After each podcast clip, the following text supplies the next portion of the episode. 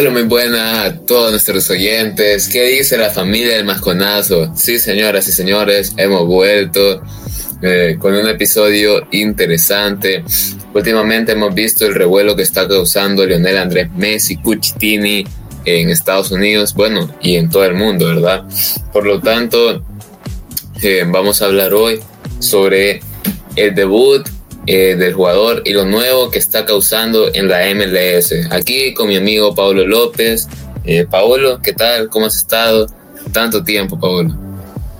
¿Qué tal, Roberto? La verdad que sí teníamos un poquito descuidado eh, los programas, pero sin embargo ya venimos con nuevas ideas y también este con la idea de venir a informarlos a todos y tratar de hacer más contenido para, para este canal que obviamente es muy importante y tratamos de que sea importante.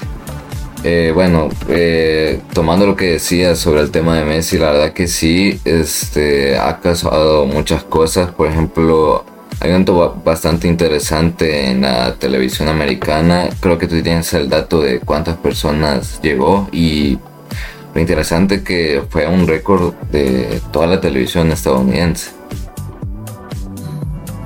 Así es, Pablo, tú lo acabas de decir, un récord para la televisión estadounidense. Fueron 12.5 millones de espectadores. Eh, en esta forma fue el partido de fútbol más visto de toda la historia en la televisión de Estados Unidos. Eh, la verdad que esto cabe recalcar sobre todo porque eh, no es muy, muy común ver ver este deporte, el fútbol en Estados Unidos, sobre todo porque hay deportes que se ven más, por ejemplo, el básquet, el fútbol americano y todo eso. Eh, pero el fútbol es, no es como lo que más llama la atención dentro de los estadounidenses. Sí, la verdad que, bueno, eh, varias personas han subido como video preguntándole a la gente que saben quién es Messi, pero o sea, y de por sí se confunden, eh, conociendo a Messi también se confunden con el nombre, o sea, allá es muy obvio que el, el que manda el nombre del fútbol es el fútbol americano y fue bastante curioso. A ver, este, ayer día martes jugó el Inter de Miami contra el Atlanta United. Eh, por la League's Cup. Eh, Messi se vuelve a lucir con dos goles. bueno, yo creo que aquí hay algo importante para debatir, que es la comodidad que está teniendo a la que tenía en el PSG. Obviamente este, se recuperó con el tiempo en el PSG, pero la primera temporada no fue así. Aquí Messi con dos partidos eh, ya está causando muchas esperanzas a lo que es el Inter de Miami, que sabemos que no es un gran equipo en lo que es la MLS. Pero a ver, ¿tú crees que hay razones por las que Messi se sienta mejor en el Inter de Miami que en el PSG? ¿O crees que es, simple causa por eh, la liga y sus facilidades de, jugar? La verdad que, eh, claro que sí, cambia bastante porque, bueno, hemos visto ya que los equipos de, bueno, de la MLS eh, no tiene la misma presión que tiene el PSG, que nunca ha ganado una Champions y se les exige cada año que la ganen y nunca la ganan. Sobre todo teniendo a Messi, que quizás puede ser el mejor jugador del mundo, eh, que era, que bueno, se te veía como el máximo referente del club después de Mbappé, eh, claramente tenía una gran presión. Y yo creo que Messi, donde tiene una gran presión, le cuesta un poco, sinceramente, en mi opinión, como destacar. Eh, pero sobre todo, eh, a lo que voy es que era muy complicado también porque era un equipo que no lo apoyaba el PSG. Y, y entiendo que también la afición no apoyaba al jugador. Por lo tanto, en este nuevo equipo acá hay menos presión, eh, creo que Messi se va a divertir, se va a poder, va a poder disfrutar más. Y bueno, sobre todo estamos viendo esto de que quieren contratar a, jugadores, agentes libres, ex jugadores del Barça, eh, ex amigos, ex compañeros de Messi. No sé qué opinas vos al respecto.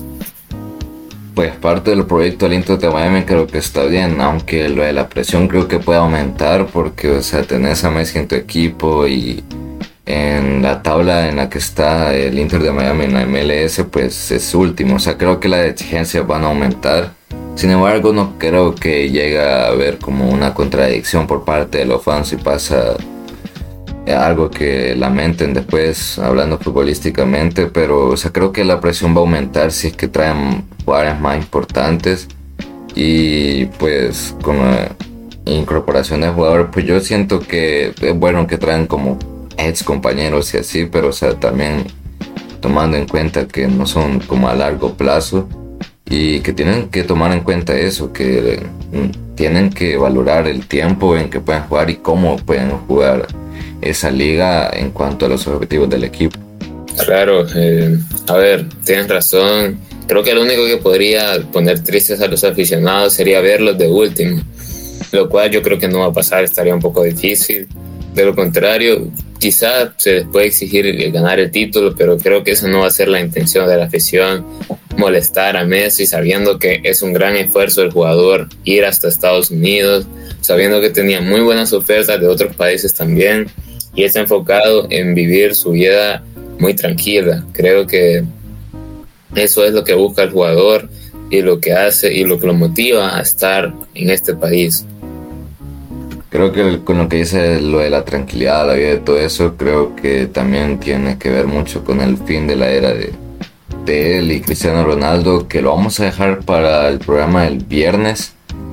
Vamos a hablar un poquito sobre las situaciones de, de estos dos jugadores, de los que son considerados los máximos referentes de este deporte hasta donde se pueda ver. Obviamente ya creo que estamos cambiando de generación en fútbol y poco a poco se está viendo más el cambio de jugadores.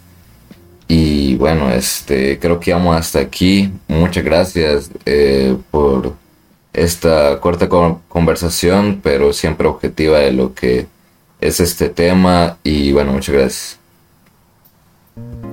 Gracias, Pablo. Gracias a la familia del Majonazo. Eh, gracias por escucharnos. Eh, nos veremos en otro episodio.